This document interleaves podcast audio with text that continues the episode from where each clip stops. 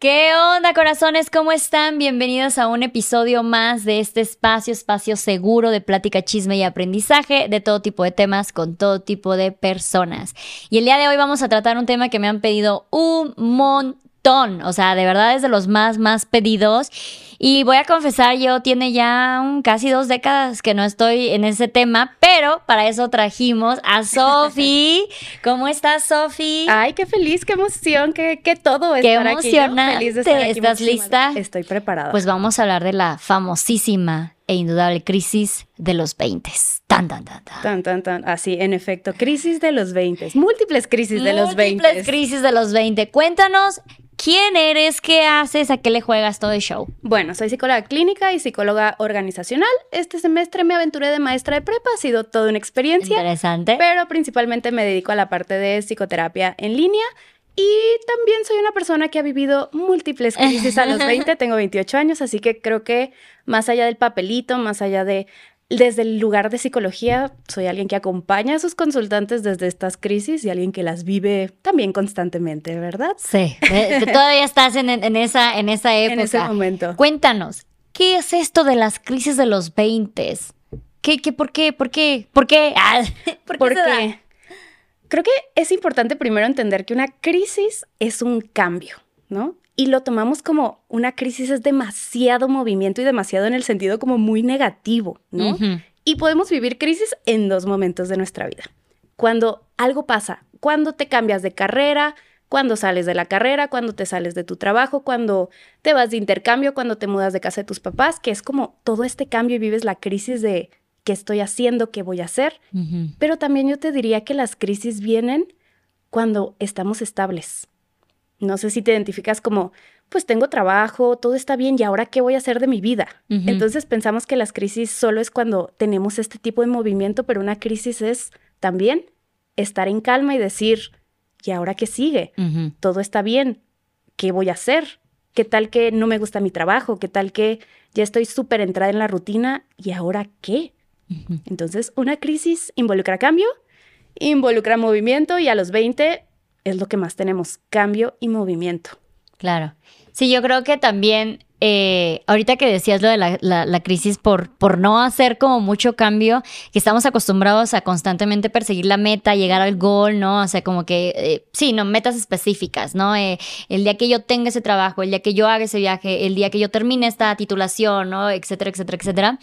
Pero sí, cuando no tenemos esos cambios, yo siento que nos sentimos como en un poco limbo, porque ahí sí yo te puedo decir que estoy más cerca de eso eh, de que dices de, bueno, y ahora, o sea, necesito constantemente estar persiguiendo una meta. Y lo que nos han romantizado un montón, sale de tu zona de confort, sale de tu zona de confort. Tienes que salir de tu zona de confort como si la zona de confort fuera algo malo, cuando al contrario es como que el gol, ¿no? Decir de que, güey, aquí me siento chido, o sea, estoy bien a gusto ahorita, por fin logré todo lo que yo estaba buscando y como que no aprendemos a disfrutar esa época porque apenas estamos ya logrando un objetivo y es como que, ok, ahora que sigue. O sea, de que ni siquiera estás disfrutando esto. Sí. Pero hablemos de los movimientos. Ya tiene su rato que yo salí de la universidad. Ah, ya tiene em, su rato. Entonces, pero sí recuerdo que yo teniendo 21 años, yo ya trabajaba, ya vivía por mi cuenta y era independiente y sí me acuerdo haber tenido este de no estoy siendo exitosa, o sea, sabes, de no estoy logrando lo que otras personas, claramente terminas siempre comparando con personas que están arriba de ti y que ya han logrado más cosas que tú, entonces sí empiezas con esta ansiedad. Eh, ¿Qué pasa cuando la gente eh, está por terminar la universidad? Que yo creo que es como que el, punto de, más, más estrés, ¿no? Porque llevamos cuántos años de nuestra vida estudiando, cuántos años de nuestra vida logrando esta meta de graduarte y luego, ¿qué sigue? Y creo que esa crisis viene desde los 17, 18, ¿no? Yo tengo una prima y me decía, es que ya tengo que elegir qué voy a hacer por el resto de mi vida. Y yo decía, hasta a mí me estás dando ansiedad de el resto de tu vida. Sí. Todo lo... Ah, le dices tú, le digo yo. Ah. Es que todo lo vemos tan permanente. Sí. Eso es, el, eso es también lo que nos mueve mucho a la crisis, la permanencia de, es que voy a elegir algo y va a ser como la decisión más grande de mi vida. Y puede que sea una decisión muy grande en tu vida, pero también no tiene que ser la decisión para siempre. Mm. Entonces, el cambio de carrera cuando sales de la carrera es esta parte, ¿y ahora qué elijo? ¿no? Hacia dónde voy porque hay tantos caminitos, tantas oportunidades y quiero elegir el correcto. Pero, ¿cuál es el correcto realmente? Sí. ¿No? ¿Cuál es, ¿Cuál es el que te va a llevar a más aprendizaje o cuál es el que te va a llevar hacia ese lugar al que quieres ir? Pero también puedes cambiar de opinión y puedes cambiar de lugar al que quieras ir constantemente. Claro. Entonces, ahí nos metemos mucho en problemas. Incluso la parte de qué quiero estudiar de carrera, ¿no? Creo que mucha gente y ahí yo siento que yo me meto mucho en problema con, con, padres y madres porque yo siempre les digo, si sientes que no hay algo que te urja hacer, o sea, que digas de esto es lo que quiero estudiar porque esto es lo que me apasiona, esto es lo que quiero ser, pues yo pensaría que no es a la de a huevo, o sea, meterse a una universidad, o sea, es, es un, es un eh, gasto increíble de tiempo, eh, de mente, de, dinero, eh, como para nada más hacerlo por hacerlo. Entonces, si tú, yo siento que si, si tú no sabes exactamente qué es lo que quieres estudiar, güey, date tu tiempo, porque 17, 18, digo, yo empecé la carrera a los 17, pero habrá gente que lo empieza a los 18, 19 güey, estamos muy chavitos como para poder decidir lo que tú decías de la permanencia, ¿no? Decidir lo que queremos hacer por el resto de nuestras vidas. Que, spoiler alert, no siempre es lo de la carrera y aunque a veces es lo de la carrera, hay vertientes que ni siquiera sabías que esa carrera tenía, ¿no? Entonces, eh, yo, yo siento ahí que cuando luego me dicen, es que no sé qué quiero estudiar y ya voy a empezar la universidad, pues no estudies, ahorita dedícate a descubrir qué es eso. Y siento que el problema aquí viene mucho de que no nos permiten el descubrir qué es lo que, es lo que queremos hacer, vaya, porque no todos lo descubren a los 17, 18 años. Habemos personas que lo descubrimos a los 30 y habemos personas que lo van a descubrir mucho después todavía, ¿no? O que puedes descubrir algo y a los 3, 4 años dices, no, pues sabes que esto ya no me llena, ya hay nuevas cosas, ya me interesan diferentes cosas, porque obviamente seguimos evolucionando. Es que es eso, ¿no? Como esta parte de poder elegir constantemente lo que queremos hacer.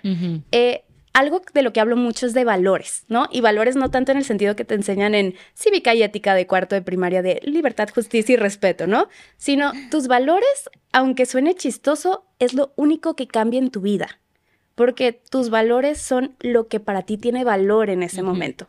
Y eso puede cambiar a lo largo del tiempo y a lo largo de la vida.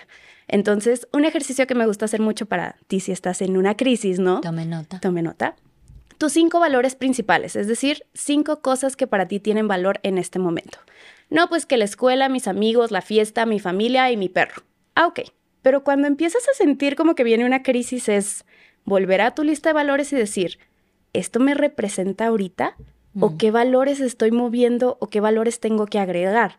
Chance para Sofía de este momento, salud mental, valor número uno, pero como estaba considerando que mis valores antes era trabajo número uno, pues me dejé y que mi salud mental ya está ahora sí que valiendo. Entonces es como ajustar y ver qué tiene valor para ti en este momento. Mm. Así que si tienen chance, tómense unos minutos.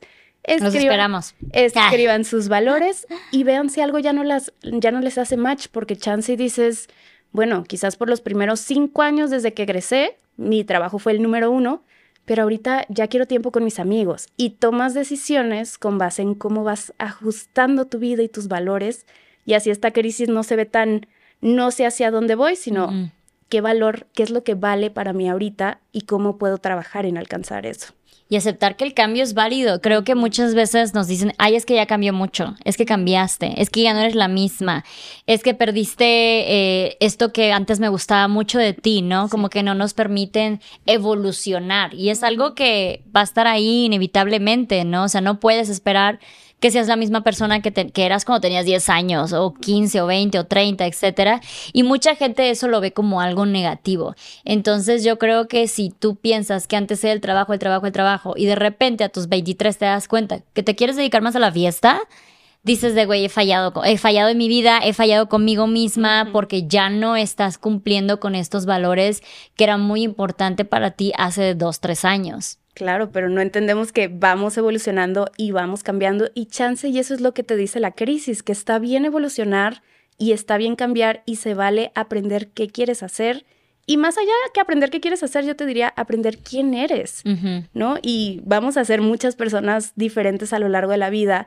Y creo que a los 20 eso es lo que más nos mueve, encontrar mi camino, mi destino, así si te quieres ir como muy espiritual, existencial, y creo que no hay uno en específico, sino son estas elecciones que haces a los 20, 30, 40 que te acercan un poco más hacia donde quieres estar. Pero nos frustramos en el camino. Ese es el tema de los 20, que te frustras y dices, ya valió, ¿no? Ya no odio mi trabajo y ya no sé qué hacer, quiero renunciar, pero si renuncio no tengo dinero. Y obviamente el contexto de cada quien es súper importante. Yo, no, yo como psicóloga no te puedo decir, ayuda tu trabajo, renuncia, no pasa nada, sino es como, ok, chance y tu trabajo no te gusta, chance y ahorita por motivos económicos no te puedes salir, pero ¿qué vas a hacer para encontrarle sentido a tu vida en este momento si el trabajo no es. Bueno, chance saliendo del trabajo que odio, me voy a ir a correr y eso lo disfruto. Entonces es ver qué decisiones sí podemos tomar en lugar de frustrarnos con las que no. Yo siento que también es importante como que darle espacio a la incongruencia. Mucha gente dice, es que eres muy incongruente. Pues sí, güey, porque voy cambiando constantemente, porque sigo descubriendo que sí me funciona, que no me funciona, que me hace feliz.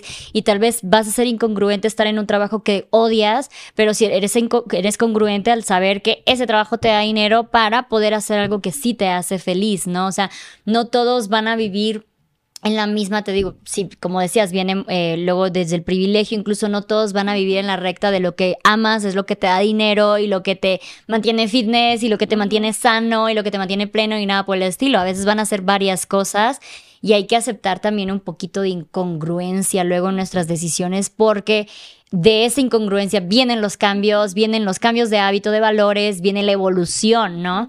Eh, para que tú digas, sabes que esto ya no me, ya no me hace placer y luego cambies, pues sí, obviamente va a haber una parte donde te vas a sentir hipócrita contigo mismo. Y creo que eso es lo que nos duele, ¿no? El decir de no estoy siendo fiel a lo que yo juré que iba a, ser, iba a ser fiel toda mi vida cuando tenía 20 años. Claro, pero ¿qué pasaría si te quedas en eso? ¿Qué pasaría si te quedas en el... Me tengo que ser fiel a los valores de Sofía de los 22 años cuando a los 26 ya es otra cosa totalmente diferente. Y creo que algo súper importante que nos mete en un chorro son las redes sociales. O sea, yo tengo consultantes, amigas, yo personalmente que ves a personas en sus 20 y que tienen la casa hermosa, súper asteric, súper acomodada, o el trabajo que dices es el trabajo de tus sueños, o la pareja, o la relación, o que está casado, que los hijos, o lo que tú quieras que aspires a. Y es como, pero yo no estoy ahí, yo no tengo eso. ¿Cómo le hago para tener eso? Y otra vez vuelves este ciclo de frustración en el que yo no tengo ni un mueble en mi casa, o sea, ¿qué voy a hacer? Y esta persona que veo en redes sociales tiene todo perfecto entre unas grandes comillas. ya lo tiene resuelto, ¿no? Ya lo tiene resuelto y el problema de los 20 es que no vemos más allá, solamente nos comparamos con lo que nos gustaría que, claro, tú trabaja por ello, sueñas lo que tú quieras hacer para llegar a eso, pero no te frustres tanto en el camino porque tu vida no se ve como la de las redes sociales de alguien de los 20, que chance tiene otro contexto, otro privilegio o chance y ha trabajado un chorro y tú puedes hacer lo mismo, solo si te frustras, pierdes un poco más de lo que ganas. O chance es mentira, ¿eh? Porque también. lo de las redes sociales, y eso es algo que todavía nos cuesta muchísimo aceptar, que por más orgánico, yo manejo mis redes de una manera muy, muy orgánica y aún así escojo cuándo grabar y cuándo no, escojo qué subir y qué no, o sea, por más orgánico que tú veas que se ve esa vida de eso, si es real, sigue siendo filtrado. Entonces, sí compararnos de las redes sociales creo que es uno de los más grandes errores de esta generación.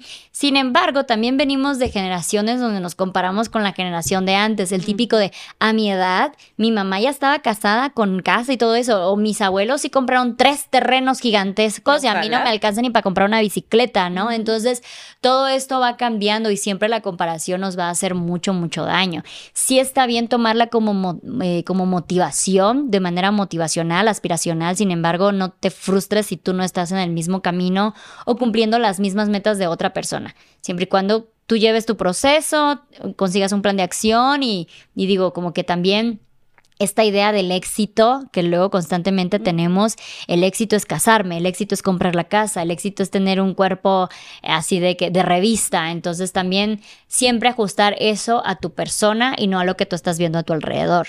Sí, a tus definiciones totalmente. ¿Qué significa éxito para ti a tus 25 años? Chance traes esto de mi mamá ya tenía una casa y dos hijos y casi casi el golden y la casita blanca con ventanas azules, ¿no? Y está padre, pero al final ¿Eso es lo que tú quieres? Ya no alcanza en estas épocas eso, ¿eh? Tampoco alcanza. No, no, no, Yo todavía sigo con mi mesa de esas que se doblan de plástico porque... Tomemos en cuenta que también ya económicamente son tiempos diferentes, ¿no? Eh, sistemáticamente son tiempos diferentes, las familias ya son diferentes, etcétera, etcétera, etcétera. Exacto. Entonces, no te compares en ese camino y creo que es importante tomar decisiones por ti.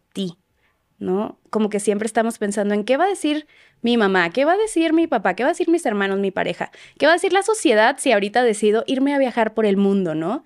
Es mucho el qué va a decir y es, eso entra a otra crisis totalmente diferente y es, ok, chance van a decir lo que tú quieras, que eres mal hijo, que eres mal hermano, que eres mala pareja, pero ¿tú qué vas a decir de ti si no haces lo que quieres? Y tampoco en este mundo como, ay, haz tu desmadre y haz, ah, vive tu vida, sino como un, decide conscientemente hacia dónde quieres ir.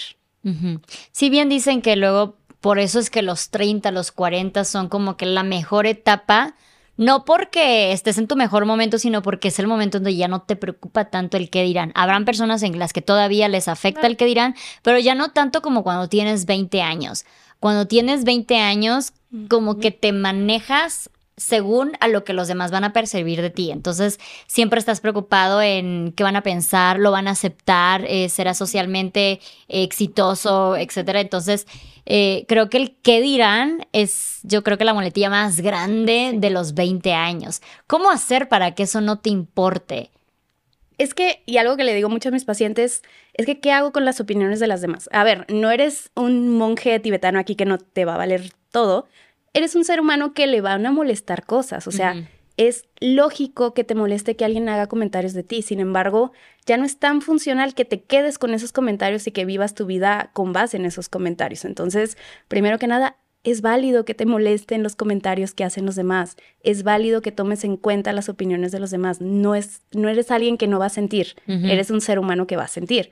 Solamente que también es, ok, escucho eso, pero entiendo que es tu opinión. O, ok, entiendo lo que estás diciendo por tu concepto, mamá, de que la vida no se ve así si yo me salgo de la casa antes de casarme, pero yo qué quiero, ¿no? O sea, sí me puede mover, pero que me mueva no significa que tenga que decidir desde la opinión de alguien más o desde el miedo.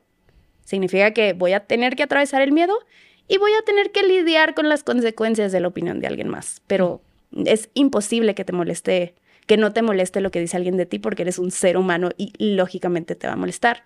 Solamente tú sí puedes decidir un poco qué haces con esa información. ¿Tiene sentido? ¿Qué pasa para la situación de alguien, que es lo que más veo en comentarios, que está en un hogar donde no apoyan lo que quiere, eh, sus papás eh, lo critican constantemente o le imponen de tú debes de dedicarte a esto o hacer esto o vivir de esta manera y obviamente todavía no tiene pues los ingresos económicos vaya o la seguridad incluso de decir de mis papás no me manejan porque vengo 20 años viviendo con mis papás básicamente manejan mis decisiones porque vaya, son los que los pagan, son los que me llevan, son los que me educan y son los que me, inculcaron ese tipo de decisiones. ¿Cómo hacer esta transición cuando vienes de una familia que no te apoya, que, que constantemente va a criticar tus decisiones?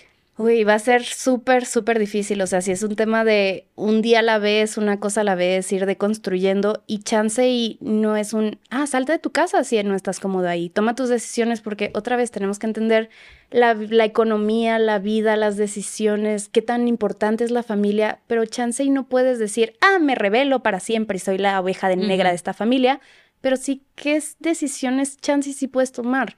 Quizás tus papás te están pagando la carrera y no puedes decir, ah, pues quiero estudiar otra cosa porque no te la van a pagar. Aquí lo que a mí me dijo mi psicóloga a mis 22 años y que lo hablo mucho es, ¿qué factura estás dispuesto a pagar? ¿no? ¿Quieres pagar la factura de, bueno, pues me voy a tener que meter a trabajar y aplicar un examen en la que una universidad que pueda pagar porque de verdad quiero ser nutrióloga y es mi sueño o estoy dispuesta a pagar la factura de terminar esta carrera que no me gusta, pero porque ahorita dentro de mi contexto es lo que necesito hacer y ya después veo con mi trabajo qué me puedo pagar que me guste, ¿no? Chancy siempre quise estudiar nutrición, entonces pues acabo actuaría y ya después pues me pago una universidad en línea. No es mi ideal, pero es lo que sí puedo hacer. Entonces, Creo que es súper complicado tomar decisiones cuando hay alguien que las toma por ti. No es como paso uno, paso dos, paso tres, paso cuatro, pero definitivamente es esta parte de qué sí puedes hacer y qué consecuencias estás dispuesto a aceptar, ¿no? Somos seres libres de elegir, solamente nos tenemos que hacer responsables de las decisiones y creo que las decisiones que nos pesan más en nuestra salud mental, en nuestra vida, uy, hay que tener mucho cuidado con ellas, ¿no? Y decir, mis papás se van a enojar, pero me va a traer un poco más de paz y estabilidad. O ahorita que mis papás se enojen no me va a traer tanta estabilidad, entonces voy a elegir desde este lugar. Claro. Y también creo que va a depender el caso, obviamente, va, va, a depender el nivel de narcisismo de los padres o el nivel de incluso violencia de la familia. Entender que no porque sean tus papás vas a tener que aguantar todo. Eso es bien, bien difícil aceptarlo porque claro que venimos viendo a nuestros padres como un ente, ya sabes, este, angelical, vaya, eh, venerado y todo lo que digan es correcto porque es como he vivido toda mi vida y de repente aceptar que tus papás también se equivocan, que tus papás están mal, que tal vez no es sano que tengas esa relación en estos momentos eh, con tus papás, porque luego va a decir la gente, ay, ve a terapia y bueno, a los 20 años terapia es cara, ¿ok? Entonces, este, sí es un poquito privilegio andarle diciendo a todo mundo, ve a terapia, ve a terapia, la, terapia no es tan económica, podría incluso lastimosamente considerarse un lujo, eh, y más a los 20 años, pero empezar a entender que eh, alguien que tú siempre venías, veías como autoridad, como la respuesta a todo, también se puede equivocar, es bien necesario. Que también puede, puedes ir tú a la corriente de esa persona, también es necesario. Y que también puedes podar el árbol genealógico, también luego va a ser necesario. Son momentos como que muy duros sobre todo cuando estás tan joven y cuando todavía no tienes la vida resuelta, supongamos económicamente hablando o en logística, sabes, de yo sé que trabajo, pago, hago, ¿no? Y todavía no sabes cómo funciona todo eso, eh, pues obviamente va a ser va a ser un, momento como que de crisis existencial, vaya la redundancia, pero sí es bien necesario saber que cuando se viene de ese tipo de familias, no me tocó, pero cuando se viene de ese tipo de familias, pues es necesario también luego entender que también puedes voltearte y seguir tu propio camino. Sí, hace yo creo que como dos años hice un post en Instagram que decía algo así como, no le debes tu vida a tu familia. Me llegaron comentarios de, ¿cómo? Si ellos me educaron, son todo, o sea, así casi casi familia de película de encanto, ¿no? Claro. Y es como, ok, sí, pero no le debes a tu familia malos tratos, no les debes que sobrepasen tus límites, no les debes tu salud o estabilidad emocional, le debes no le debes, les agradeces. Te agradezco por la educación, te agradezco por los valores, te agradezco por la casa, el techo, lo que quieras, pero es diferente deberles por esto, agradecerles por esto. Sí. yo lo veo desde el punto de la maternidad, que es porque soy tu madre. Y ya, o sea, no, no preguntas, ¿no? Entonces, Sí, justamente viene la ola de esto de mm, crianza respetuosa, precisamente por eso, de que no es porque soy tu madre que hagas las cosas, es porque, a ver, mira, yo soy tu guía y llevo más añitos en este mundo que tú, igual y yo te digo que esto sería mejor, tú qué opinas, toma tu propio criterio, toma tus propias decisiones y bueno, obviamente dependiendo la edad de la criatura, pero sí como que darle este, mm, te permito que me lleves la contraria no me encantaría pero te permito que me lleves la contraria porque tú eres una persona independiente a mí. Y antes eso no estaba bien visto, eh, eso no, no era como que, no manches, yo lo que diga es lo que se hace porque soy tu madre y porque lo digo yo, o tu padre, y porque lo digo yo, y porque me debes la vida y estas cosas, ¿no? Entonces, sí hay mucha imposición del, de, pues obviamente, de, tus ancestros, de tus antecedentes, de, de, tienes que hacer la vida como yo la hice, porque pues yo soy tu imagen a seguir y la vida va cambiando. Me acuerdo que una vez vi una película que a mí me, resonó mucho y bien. Es una película muy, muy popedas. En inglés se llama The Fuck Up List. Mm. Este, y no, no fue como una película que llamara muchísimo la atención, pero a mí me resonó muchísimo.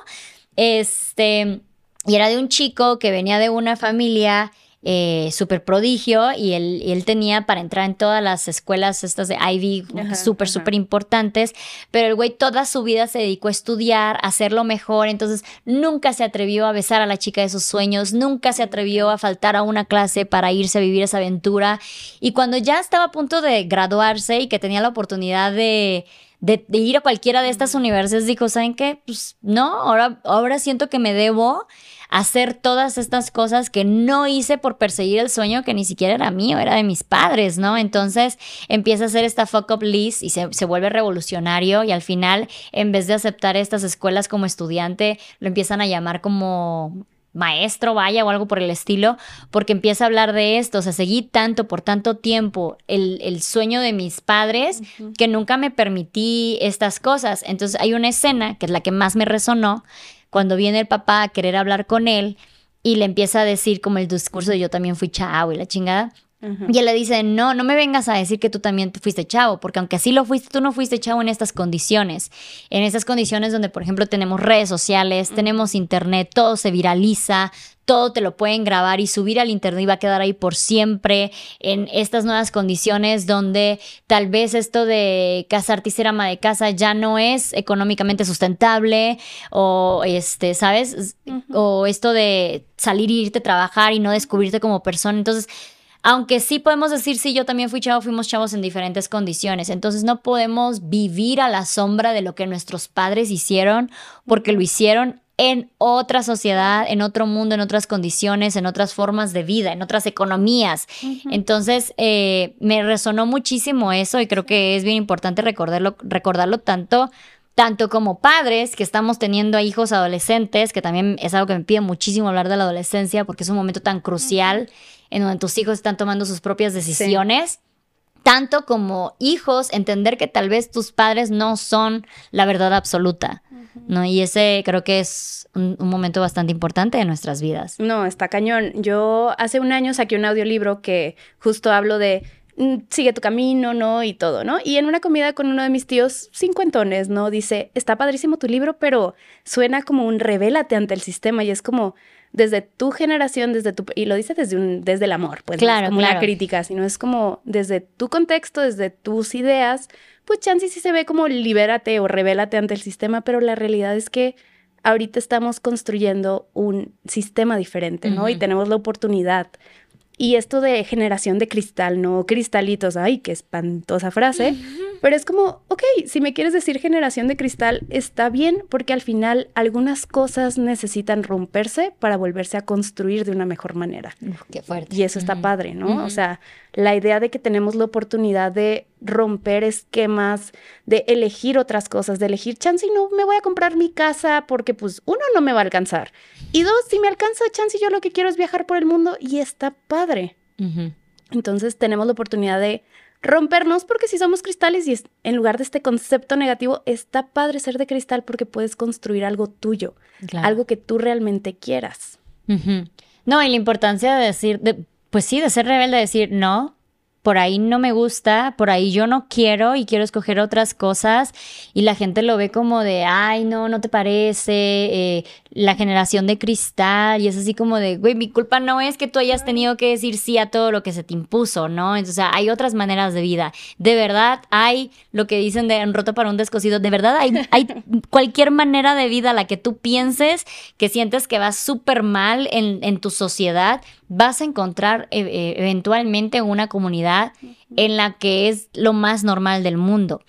De cuando yo tenía 24 eh, años, salgo de la carrera y en vez de ejercer decido empezar a viajar, pues sí me tocó ser como que la rebelde en mi sociedad y, y fue súper, súper, súper criticado y no, no, yo no hallaba mis conversaciones con mi familia, con mis amigos, siempre era de como que no, no puedo hablar de mi trabajo, no puedo hablar de mi familia, no puedo hablar de bebés, no puedo hablar de, estas cosas porque no son las cosas que yo estoy viviendo. Y cuando hablaba de las cosas que yo estoy viviendo, pues obviamente había un choque, ¿no? Y entonces yo decía, claro que pasé muchísimos años pensaba, pensando que yo estaba mal. E incluso tuve dos ocasiones en mi vida que yo regresé a Chiapas a decir de, si tanta gente me lo dice, igual y tienen razón y pues voy a, voy a seguir la corriente y tal vez yo me tengo que aguantar y yo estoy mal y voy a hacer lo que la gente pide y era yo infeliz, pero verdaderamente infeliz. Entonces ya la segunda vez dije, no, ni pedo, o sea, me toca seguir buscando y eventualmente creé mi propia comunidad, encontré esa gente que piensa igual que yo, que vive igual que yo.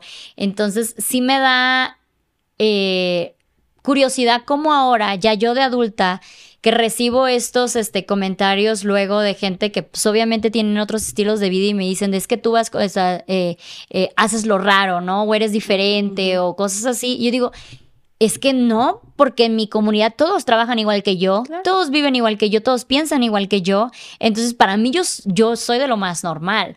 Pero sí pasé por esta crisis donde yo no me encontraba identificada con la gente con la que nací, con la gente con la que crecí, con la gente con la que estudié o la que me crió, mi familia, mis amigos de toda la vida. Y sí tuve que hacer un reajuste y que fue súper, súper incómodo en su momento hasta llegar a este punto, ¿no? Que estamos hablando ya de más de 30, o sea, ya tengo más de 30 años y sí me costó llegar ya hasta los treinta y tantos para lograr por fin encontrarme en esta sociedad donde yo digo, ok, Aquí ya estoy bien. Sí, sí soy, sí estaba bien, sí, sí pertenezco. Sí, es salirte de este lugar en el que deberías, ¿no? Yo creo que en la terapia lo que más trabajo son estos deberías. Debería de ser tal, debería de estar haciendo esto, debería de haber logrado esto, o sea, porque los deberías son estas como imposiciones de la vida de tienes que hacer y salirte del debería de quedarme aquí donde crecí, entre comillas. Pues no, no debes nada, o sea, no le debes nada a la vida, le puedes agradecer a la vida, pero deber de quedarte en un lugar en el que no te sientes tú, en el que no sientes que te puedes desarrollar plenamente, de deber, nadie se debe de quedar ahí. Mm. De poder, puedes trabajar para salirte de ahí. Y de querer, puedes encontrar qué quieres querer. Que, sí, puedes encontrar qué es lo que quieres.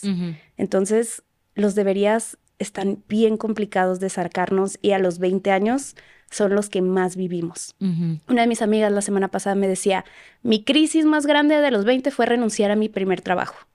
¿Cómo, ¿Cómo renuncio a mi primer trabajo? No debería de haberlo aprovechado porque me pagaban súper bien y era una empresa muy buena y cómo, cómo estoy fallando, ¿no? ¿Cómo estoy fallando esta, esta persona que salió de la carrera y dijo, pues está difícil encontrar trabajo, encontré ¿y cómo voy a renunciar a esto, no?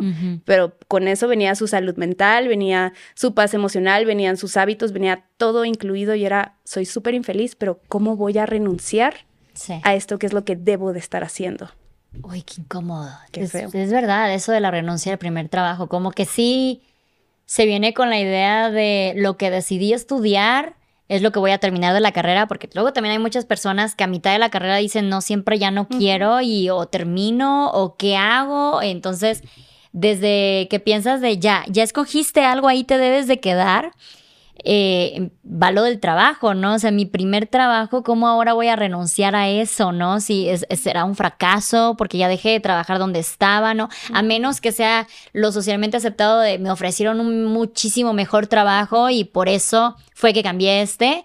Pero ¿qué pasa de no, cambio a este porque todavía me voy a descubrir qué es lo que realmente quiero hacer?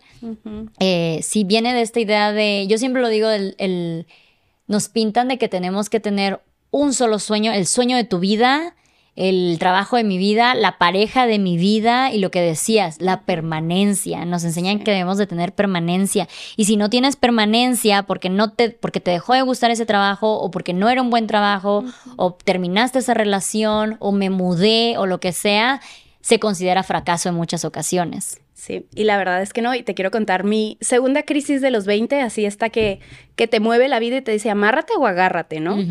Entonces yo renuncio después de mi primer trabajo, que también costó, después de un burnout terrible, una depresión terrible, y digo, necesito amor, necesito reconstruirme, me meto a trabajar de maestra de kinder, termino el semestre y luego digo con mi esposo, no sabemos qué queremos hacer de la vida, vámonos a regresar a Ensenada, ¿no? Yo viví en Puebla muchos años, toda mi familia es de aquí de la Ciudad de México, entonces como que regresar a Ensenada era un regresar a la ciudad donde crecí, de la que yo quería salirme desde los 13, 14 años, ¿no? Y llego y digo, ¿qué voy a hacer? Pues no sé, se vale averiguarlo. Me meto una maestría con beca y digo, bueno, pues en lo que, en lo que averiguo qué quiero hacer. Y me llega la oportunidad de trabajar en un consultorio como recepcionista. Y dije, bueno, la parte clínica nada más en las prácticas, ¿por qué no? Entro como uno de los mejores centros y empiezo a vivir un abuso narcisista de parte de mi jefa, ¿no? Eres tonta, ¿cómo estás estudiando la maestría? Ay, es que no sabes hacer. O sea, bueno, toda esta devaluación, de valorización, o sea, gacho. Y era como, pero ella es la psicóloga y yo quiero aprender de la parte clínica, ¿no? Y a la par su esposo me empieza a acosar sexualmente. Entonces, como que yo decía, qué espantoso que estoy haciendo aquí. Y estaba en crisis, o sea, genuinamente estaba en esta crisis de, ¿qué voy a hacer de mi vida? Si renuncio no voy a tener dinero. Mi esposo y yo nos acabamos de mudar, no sé qué voy a hacer, o sea que... Y dije, si este es el consultorio que aquí hay, donde hay muchas cuestiones nada éticas, nada empáticas, ¿por qué yo no podría aventurarme a, hacer eso, no? Con mi último, renuncié, que fue un rollo, yo fui la peor persona del mundo, ya sabes, este abuso narcisista, la peor persona, tú hiciste todo mal, etcétera, etcétera. Bueno, salí de ahí, dije, con mi, con mi último sueldo, así casi casi dinero maldito, vamos a pagarle a un amigo diseñador que me haga el logo de psicotácticas.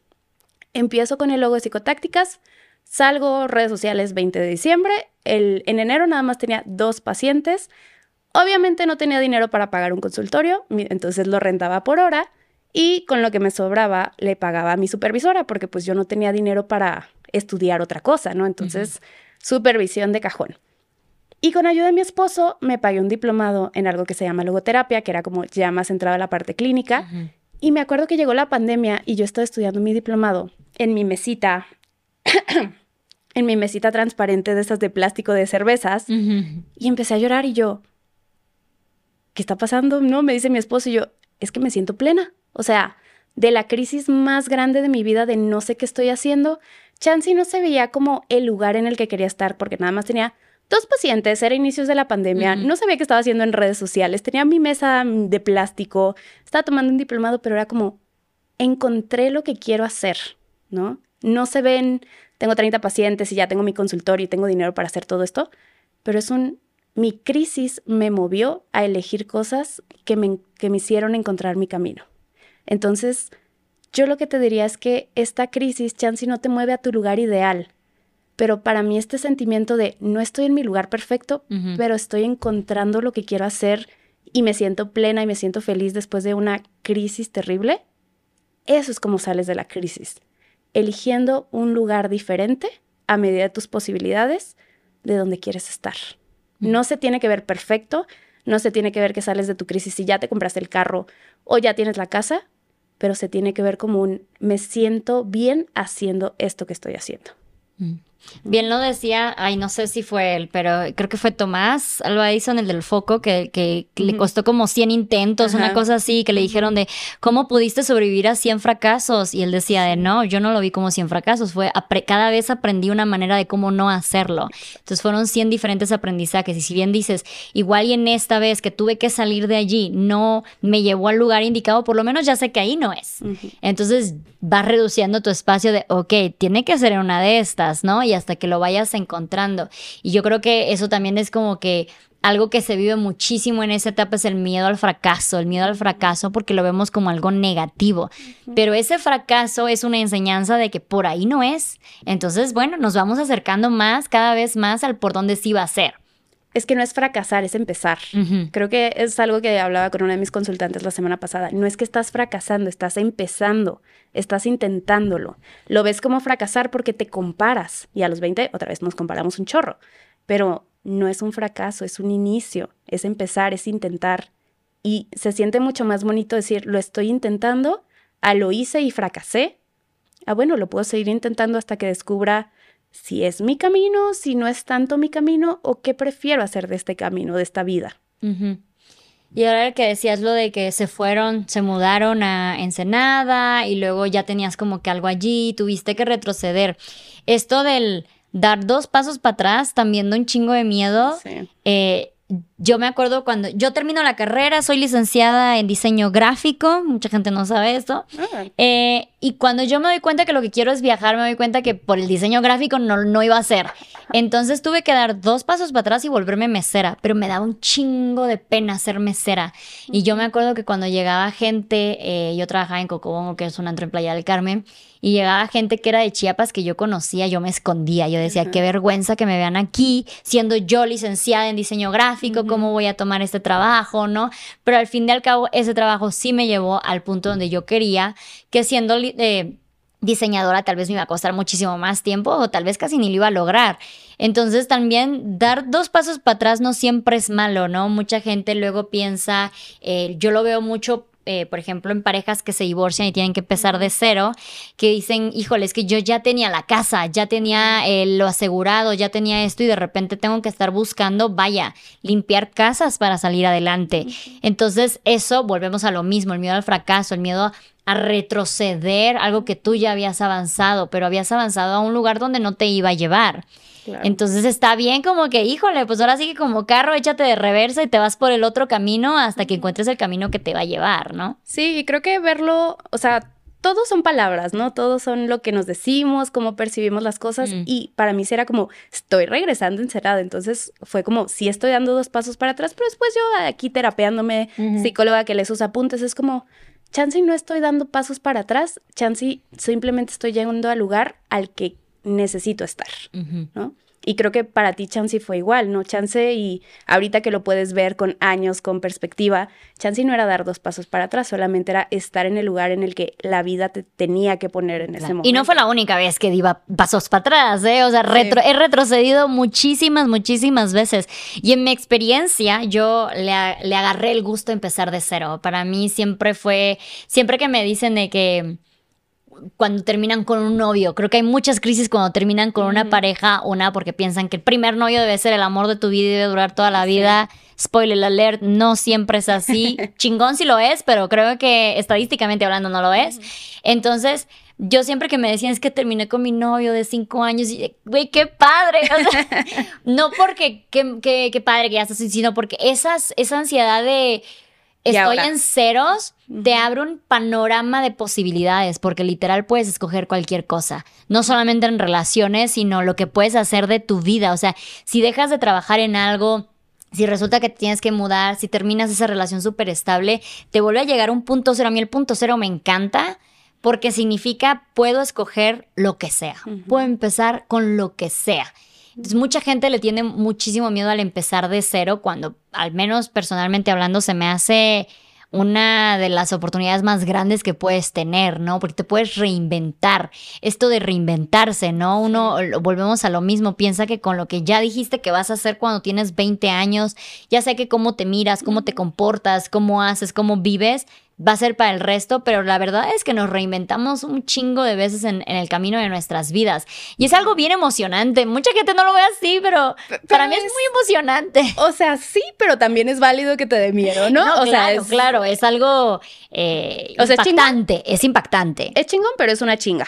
Claro. Vamos a dejarlo así, ¿no? O sea, sí es padre como poder reinventarte y entender quién eres ahorita, pero también te va a costar algunas lágrimas o bastantes lágrimas. Entonces creo que es como esta parte de no, no podemos romantizar las crisis, que no, no es algo que tú estás haciendo, solamente es hablarlo desde una perspectiva real. Claro. La realidad es que es padre poder entender quién eres en este momento, después de esta relación, después de salirte de tu casa, después de renunciar a tu primer trabajo, después de salir de la carrera o en, el camino a entender cuál va a ser tu primera carrera, pero también es va a ser difícil, solamente que ten como muy consciente qué quieres y hacia dónde vas y más consciente que puedes cambiar de opinión en cualquier momento.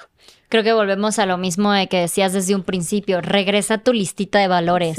Creo que justamente estas, estas, estos momentos cero son tan importantes porque te recuerdan que debes de regresar a tu listita de valores y volver a decir, ay, ¿sabes qué? El trabajo ya no es lo primordial o mi pareja ya no es lo primordial, creo que soy yo o creo que es mi salud mental o el ejercicio o el viaje o lo que tú quieras. Entonces yo creo que eso es lo emocionante, creo yo, del, del, punto cero que te, te forza a regresar a tu listita de valores. Y si no te forzas de vez en cuando a regresar a tu listita de valores, tú vas a seguir en una lista que tal vez ya no va a ser, ¿no? Entonces por eso volvemos al, estoy chocando aquí, ya no me siento cómoda aquí porque no estás regresando a tu listita de valores. Sofía ya te puso la tarea, regresa constantemente a tu listita de valores. Cuando algo te mueve, haz tu listita de valores, compárala con la que hiciste hace seis meses, un año y di, ¿qué de estos valores ya no, ya no va conmigo? Chance y para mí ahorita mi perro es mi vida, ¿no? O sea, pondría a mi perro arriba de mi trabajo 100%, pero quizás en seis meses cambie mi lista de valores y te diga, bueno, primero mi esposo, luego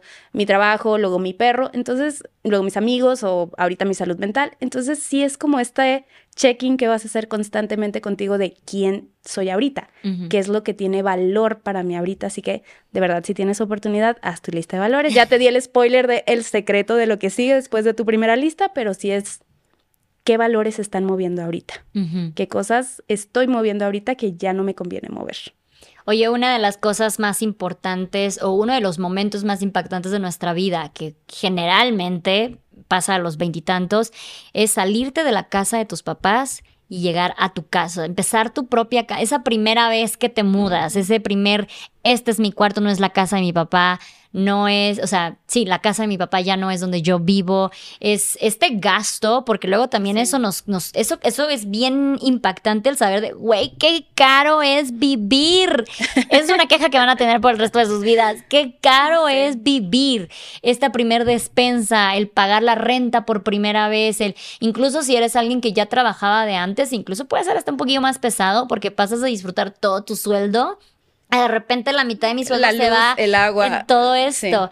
¿Qué onda ahí? Eh, ¿Qué, qué, qué, nos podrías decir que nos aligere un poquito más este putazo? Que nos aligere, Por favor. que nos segura que nos puede aligerar. Bueno, a ver, déjame pensar que nos aligere. A ver, Chansey no te puede aligerar la vida totalmente, pero sí es entender que es un cambio y que los seres humanos algo que tenemos es resiliencia y herramientas de adaptación. Entonces, a todo nos adaptamos. Nos adaptamos a la pandemia a como pudimos, pero nos adaptamos. Nos, nos adaptamos a salir de la pandemia a como pudimos, pero nos adaptamos. Entonces, va a ser un cambio, va a ser una adaptación y también va a ser un duelo, porque un duelo no nada más es una pérdida de una muerte, un duelo es una pérdida significativa para ti. Entonces, también el salirte de casa de tus papás y empezar a hacer las cosas por ti, perder dinero, ganar dinero, es una pérdida. Así que lo que yo te diría es llévatelo un día a la vez, sabiendo que no va a ser, chance es un proceso bien padre y bien divertido, o chance es un proceso sumamente difícil el aceptar este cambio que estás viviendo.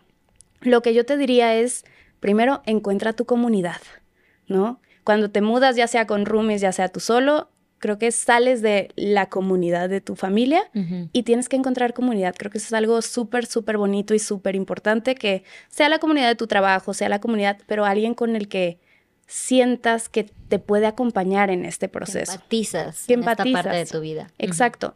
Y la parte número dos es, chance si sientes que se te está cayendo el mundo encima porque te estás mudando y estás aprendiendo a vivir solo, ¿qué puedes hacer en este proceso que se sienta como llegar a un hogar? ¿No? Puedes ponerle una plantita, ah, ok, pues voy a enfocarle toda mi energía a la plantita. Chance no tengo dinero para comprarme mis tres así suculentas, pero ¿qué puedo hacer con mi plantita? Sacarte ahí algo, lo que sea. Lo que sea que te dé sentido de sentirte en, un tu hogar. Y sobre todo si viviste en una familia como muy complicada, en la que había cierto tipo de violencia, es una oportunidad de crear tu propio hogar. Mm. Entonces, y si sí viviste en un hogar funcional y si lo quieres ver como sano, pues es más difícil como quitar este vínculo que tenemos, pero igual, ¿qué puedes hacer tú en este proceso de cambio sabiendo que te tienes que ir un día a la vez, que van a haber eh, emociones que no te van a gustar y otras que se van a sentir padres y va a haber días súper difíciles y va a haber días súper padres? Pero ¿qué puedes hacer para que se sienta como un hogar y no, ¿y ahora qué hago? ¿No? Estoy solo, estoy gastando un chorro de dinero, tomé la mejor decisión, sino, ya tomé esta decisión, ¿qué voy a hacer con ella? Y si quieres cambiar de decisión, se vale, pero vive un poco esta incomodidad. Creo que no nos gusta atravesar la incomodidad. Entonces, cambio de pareja, rupturas, cambio de casa, cambio de carrera, cambio de trabajo, no nos gusta sentir la incomodidad.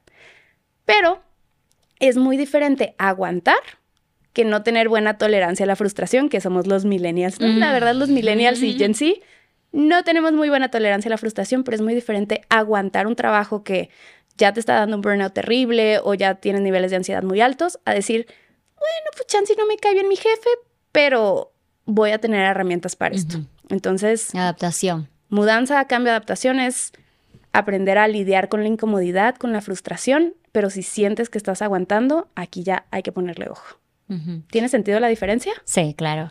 Me gusta mucho esto que dijiste de empiezas a hacer un hogar, porque eso es lo que hacemos cuando salimos por primera vez de nuestras casas. Tenemos este, este eh, construir un hogar toma su tiempo, ¿no? Agarrarle este, este es mi, mi espacio donde yo siempre me siento a ver tele o siempre me siento a leer o lo que sea, toma su tiempo. Entonces, cuando uno recién se muda, hay esta disociación al lugar a donde llegas. Entonces, es nada más una casa o un departamento, son solo muebles. Estos muebles todavía no tienen este, ya sabes, como, ajá, este significado. Eh, y yo creo que eso es por, lo que es luego tan solitario, así tengas roomies, mudarte a, un nuevo lugar, porque nada más es, son muebles, es un espacio, ¿no? Entonces, volverlo un hogar es un proceso muy interesante que tú decías, eh, necesitas arte, necesitas plantas, necesitas ponerle corazón a ciertas partes de este lugar para que puedas llegar y decir de, güey, esta es mi casita, este es mi hogar, este es mi lugar, mi espacio, ¿no? Mi Edén.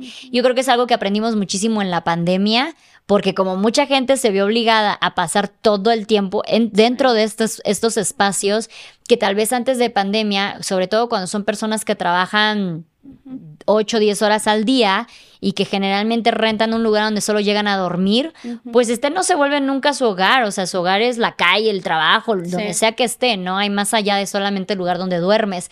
Y con la pandemia nos aprendimos a volver este espacio tu espacio, porque es donde estás 24/7, no hay de otra. Y agarramos este amor a las plantas, al arte, a un rinconcito donde tú vas a tener alguna colección, ¿sabes?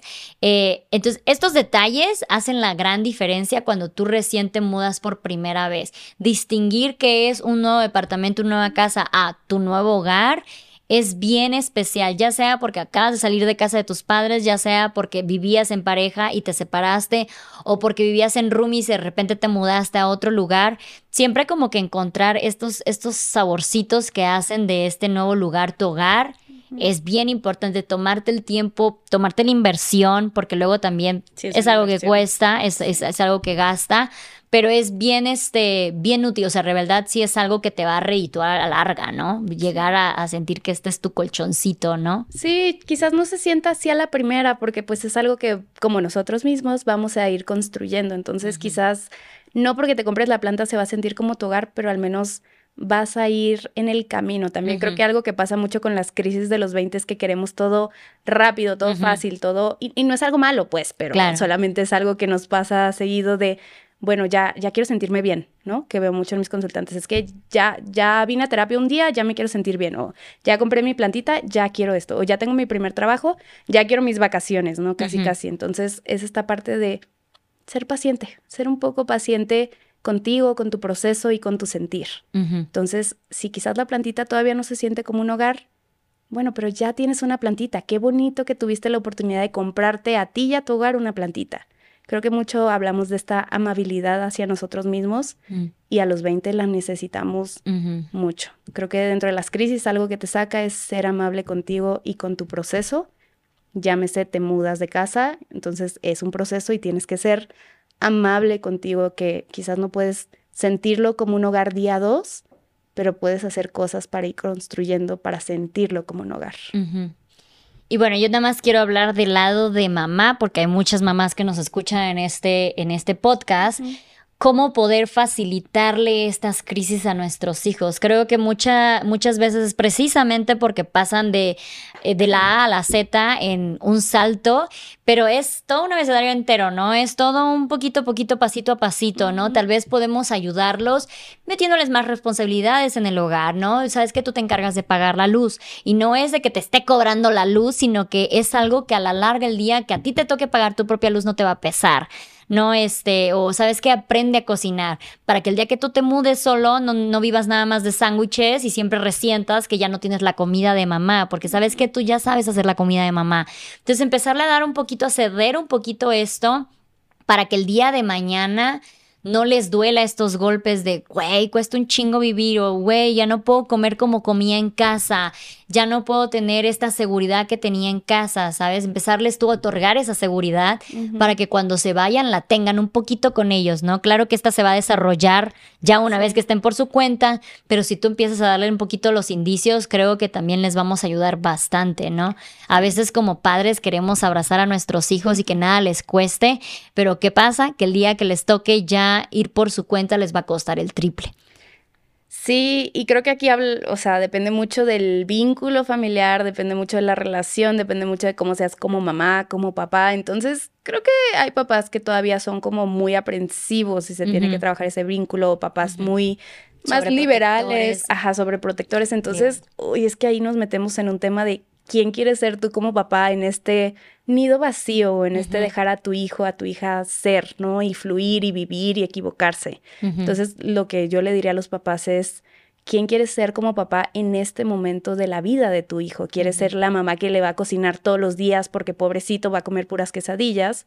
¿O quieres ser esta mamá que dice, bueno, si quieres un día a la semana vamos a comer, te invito, pero no te voy a tener aquí en mi casa metido comiendo todos los días. Entonces, o la que le enseña a cocinar, ¿no? También.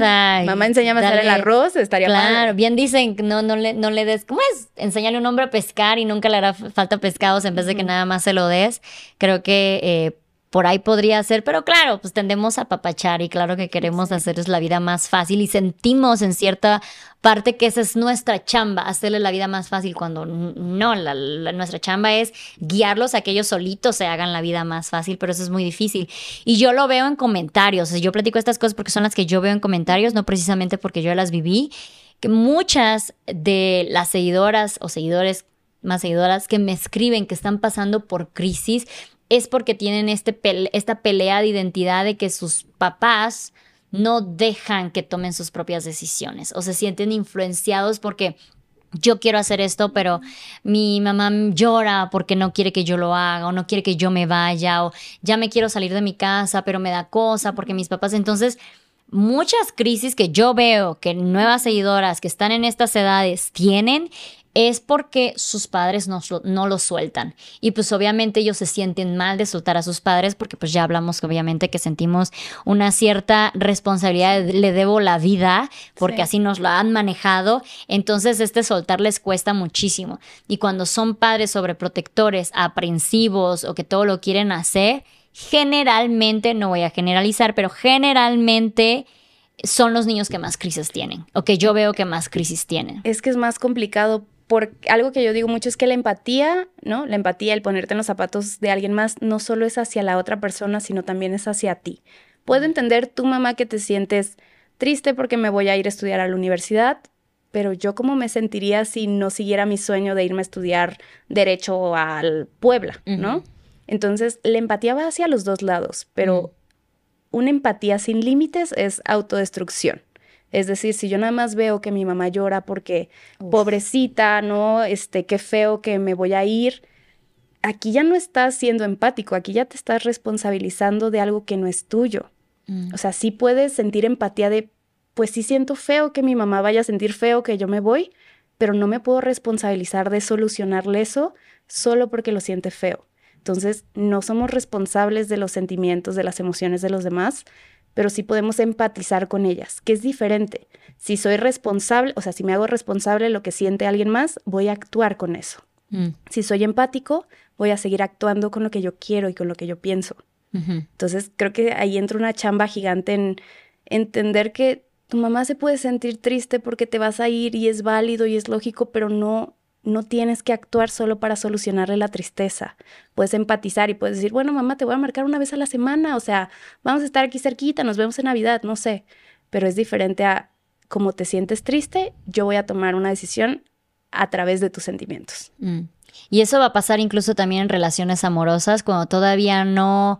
Eh, vaya, no, no tenemos estructurado bien qué somos, qué queremos, cómo nos, nos, manejamos. Eh, generalmente cuando empezamos estas nuevas relaciones a los 15, 20 años, pues de repente nos fundimos en la otra persona, ¿no? Y, pasa esto de, si la otra persona me dice que estoy triste, yo no estoy pensando en cómo me siento yo, sino estoy pensando en estoy haciendo sentir triste a esa persona y perdemos la empatía entre nosotros, ¿no? Entonces muchas relaciones luego se vuelven a, mimetizar.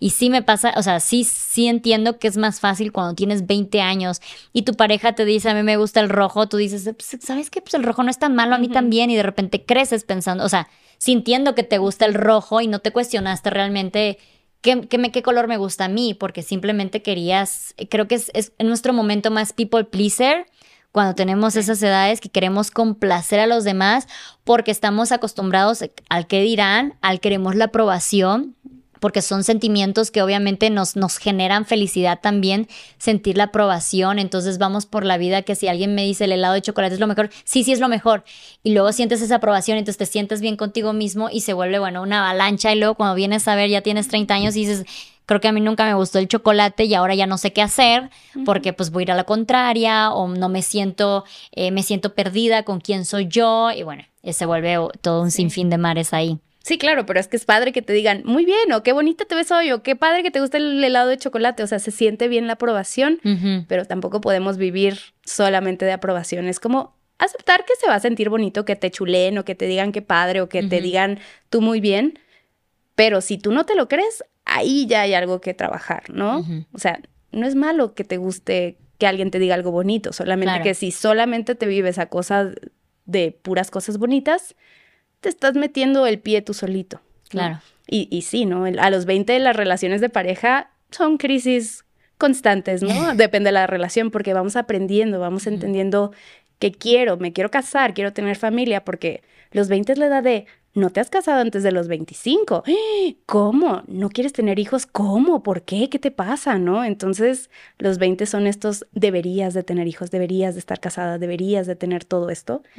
Y pues, no. Claro. Entonces, son crisis de pareja también a los, a los 20, ¿no? Aunque seguimos aprendiendo las relaciones de quiénes somos nosotros y ahora quién eres en una relación, como para meterle más presión al asunto.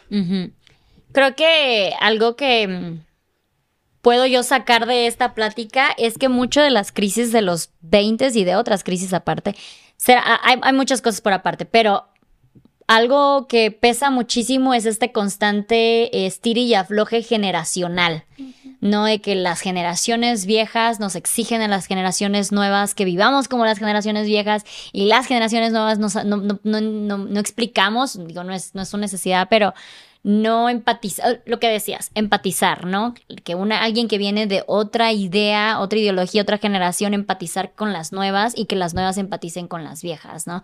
Porque ahorita hay como que esta pelea de generación de cristal versus la generación de cemento y es como de que no, tú estás peor que yo. No, es güey, nos sentamos en medio y entendamos que ambos vivimos completamente situaciones diferentes, mentalidades diferentes, mundos diferentes y que está bien y que podemos coexistir.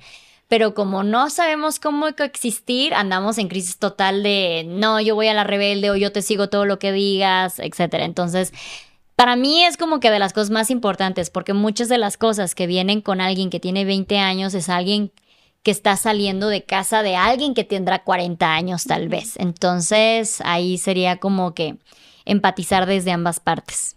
Y empatizar hacia ti. Claro. ¿No? Creo que lo que yo le agregaría. Hacia para atrás y para, mí. Exacto, ¿no? Empatizar hacia ti principalmente, como en este sentido de, ok, puedo entender que tu generación piensa esto, pero no significa, entender no significa aceptar. Claro. Pero yo entiendo qué significa para mí esto, porque entender para mí esto es elegir desde otro lugar. Así que sí, definitivamente las crisis involucran muchísimo contexto, ¿no? Que tu familia, que tus amigos, que si tienes trabajo, que en qué momento de los 20 estás, porque no es lo mismo segundo semestre de la uni que 28 años, 29 a punto de cumplir 30, ¿no? Entonces, tiene demasiado contexto las crisis de los 20, así que lo único que yo te diría es una crisis es cambio y el cambio no necesariamente es malo, ¿no? El cambio te puede llevar a un lugar que tú estás eligiendo, a un lugar mejor o a un lugar inesperado y eso está muy bien. Entonces, me gusta eso que dices de empezar de cero porque al menos empiezas de cero con mucho aprendizaje detrás y eso ya te lleva dos pasos adelante. Oye, pues muchísimas gracias eh, por esta plática. Me hizo recordar muchas cosas porque yo decía al principio de tiene ya casi dos décadas que yo no estoy en estas, pero ahora que hago un paso para atrás, sí, claro que viví todas esas crisis, claro que tuve todos esos encuentros y, y creo que ahora como alguien que está educando, digo, ay, apenas tiene dos años, pero alguien que eventualmente va a pasar por estas crisis, eh, encuentro la empatía un poquito desde ambos lados y, bueno, me abrazo a mí misma también por, por tanta empatía que tuve hacia mi persona, siendo como la rebelde en mi situación. Muchísimas gracias, eh, Sofi. Recuérdanos cómo estás en tus redes, por favor. No, muchas gracias a ti, de verdad. Qué gusto estar aquí. Me pueden encontrar como Psicotácticas MX en TikTok e Instagram. Facebook, pues por ahí existe. Y eh, tengo como buena adulta diagnosticada de TDAH, ya sabes, hace pocos años, pues hablo mucho de TDAH y por ahí tengo material en la página de psicotácticas y tengo un podcast bebecito que se llama ¿Qué agradeces hoy? Entonces por ahí igual lo pueden encontrar. En Spotify, en YouTube, ¿dónde está ese Spotify y YouTube. Ok. Entonces, psicotáctica, tienes MX. Psicotácticas MX. MX, en Instagram, TikTok, Facebook y ¿qué agradeces hoy? En Spotify y YouTube. Exacto. Perfecto. Pues oye, muchísimas gracias y muchísimas gracias a todas ustedes que vieron y escucharon este episodio. Espero que haya sido de su agrado. Les recuerdo que este es un espacio seguro y hablamos también mucho desde nuestras experiencias. Compártanos las de ustedes también en comentarios. Con mucho gusto me, dará leerlas. Eh, recuerden que si les gustó, apoyen esto con un comentario, un like, suscribirse al canal, darle seguir también en Spotify y nos vemos en el siguiente episodio. Gracias.